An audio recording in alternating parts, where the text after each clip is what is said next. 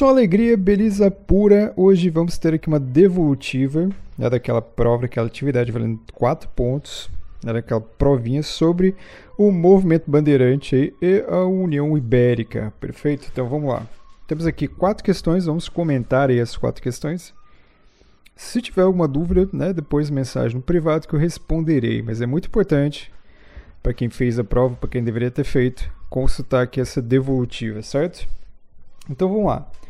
É, primeira questão era a seguinte: ó, todas elas, as quatro, valendo um ponto. Essa primeira, qual era a finalidade do movimento conhecido como bandeiras, ou seja, o movimento bandeirante?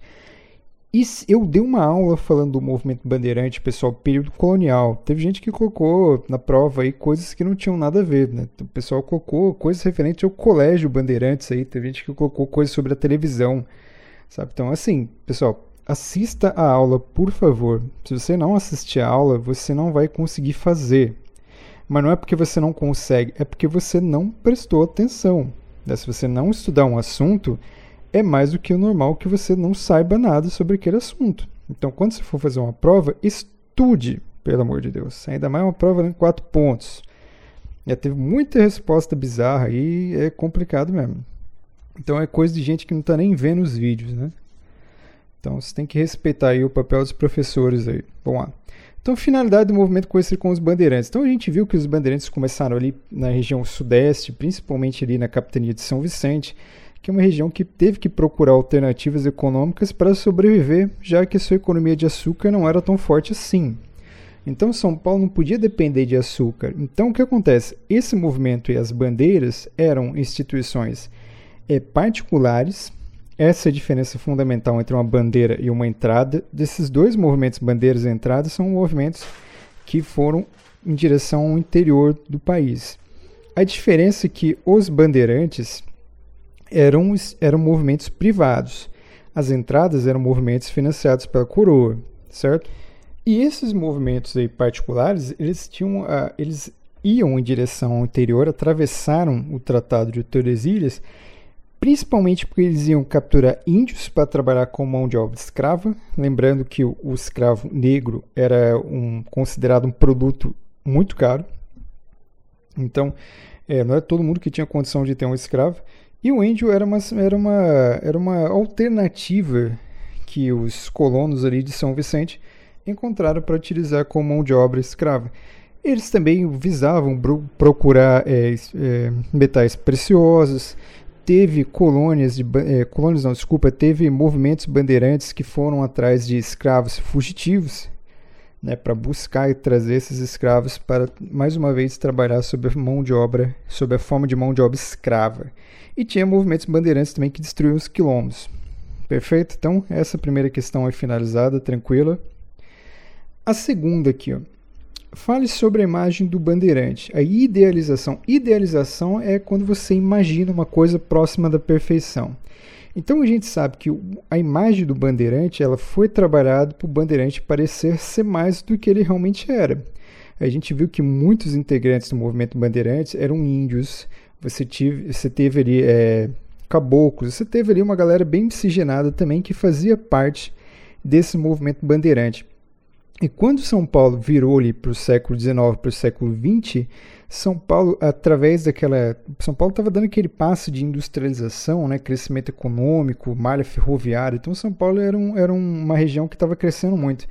E para justificar esse crescimento, junto com esse progresso econômico, surgiu uma necessidade de criar uma, um motivo para o povo paulistano se orgulhar. Né? Então, criaram uma identidade do paulistano como ligada aos bandeirantes. O movimento bandeirante é um movimento muito ligado a São Paulo. Né? Se você for para outras regiões do país, você não vai ter, é, elas não vão dar tanta importância ao movimento bandeirante. É uma coisa regional aqui nossa. Então, o que acontece?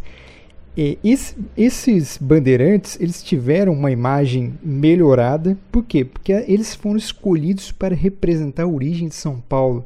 Então todo aquele progresso de São Paulo era o que ele veio daqueles bravos desbravadores, né? Então por isso que quando eles pintavam retratos dos bandeirantes, colocavam os traços do bandeirante muito próximo a traços de europeus, né? Lembrando que século XIX século XX, você tinha um racismo ali comendo solto ali no Brasil. Né? Até hoje você tem, né? mas naquela época mais do que nunca. Então houve aí uma transformação da imagem do bandeirante para que ele pudesse representar esse orgulho, esse ímpeto paulista, né? Certo? E qual que é a utilidade dessa idealização da imagem? É criar esse orgulho. Então tem aí as duas partes da resposta. Acho que está bem claro, não tem problema nenhum. Terceira questão. Vou tomar uma aguinha aqui. A terceira questão fala sobre a União Ibérica, né? Então, quando morreu lá o Dom Sebastião e depois morreu lá o cardeal né, português sem deixar descendentes, houve uma crise, houve uma crise de sucessão ao trono português. Por quê? Porque o Dom, o Dom Sebastião não tinha deixado herdeiros. Aí depois o cardeal que assumiu do lugar dele, era um cardeal, também não tinha herdeiros, acabou morrendo, porque ele já era um velhinho. Então o que acontece? Pegaram lá a árvore eh, genealógica né, do, do Dom Sebastião e viram que o Felipe II, rei da Espanha, tinha um laço familiar com ele. Então isso acabou aí atraindo o interesse do rei espanhol Felipe II em anexar o território português ao território espanhol, formando aquilo que conhecemos como União Ibérica. Então, pessoal, essa resposta aqui tinha que ser completa. Tipo, quando eu pergunto o que foi a União Ibérica, não adianta você escrever lá, ah, União Ibérica é a União dos Países Ibéricos. Você não respondeu nada. É, você se enganou e você tentou me enganar. Então a resposta ela tem que ser completa, até porque você teve o prazo de uma semana. Então a União Ibérica foi a união dessas duas coroas, tanto portuguesa quanto espanhola. Isso vai ter alguma consequência no Brasil? Vai, porque o Brasil ele vai continuar sendo administrado pelos portugueses, porém os portugueses vão administrar atendendo aos interesses dos espanhóis. É aí que vai dar origem à próxima pergunta, que fala da ocupação holandesa, né? A última pergunta aqui, qual foi o legado, ou seja, a consequência da ocupação holandesa no Brasil? Então, quando os espanhóis assumiram o controle de Portugal formaram a União Ibérica, a primeira atitude que os espanhóis fizeram foi o quê? Forçaram os portugueses a expulsar os holandeses do Brasil. Portugal e Holanda tinham uma parceria longa na produção de açúcar. Os portugueses entravam, entraram na produção de açúcar do Brasil. Eles entravam com dinheiro, eles entravam com as técnicas, entravam com a distribuição. Né? Portugal ele praticamente cedia o solo para os cultivos.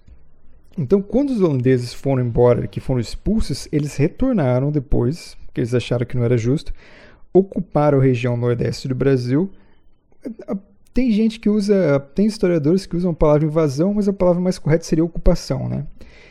porque os holandeses já estavam lá presentes no Nordeste do Brasil. Então, eles ocuparam o Nordeste do Brasil e fomentaram a produção de açúcar. Então, uma das consequências é essa fomentação, ou seja, essa potencialização do comércio de açúcar é, e outra coisa, o, principalmente lá o Maurício de Nassau, ele fez um monte de coisa, por exemplo, ele pavimentou ruas, ele construiu teatros, ele fez pontes, ele cedeu empréstimos aos senhores do engenho para investir dinheiro na produção de açúcar.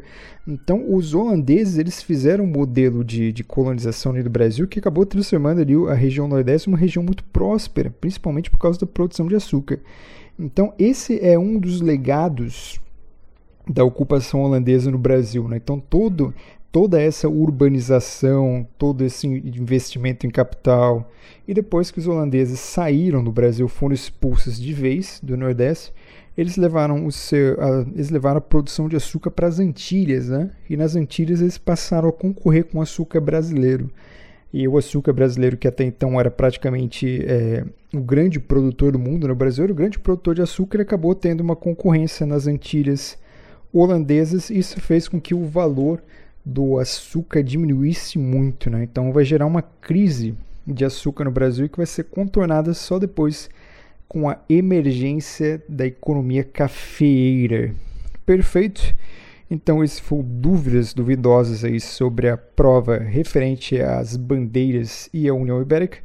Espero aí que todos tenham entendido as questões e se tiver alguma dúvida, por favor, mande no privado Fica aí um abraço e busquem conhecimento.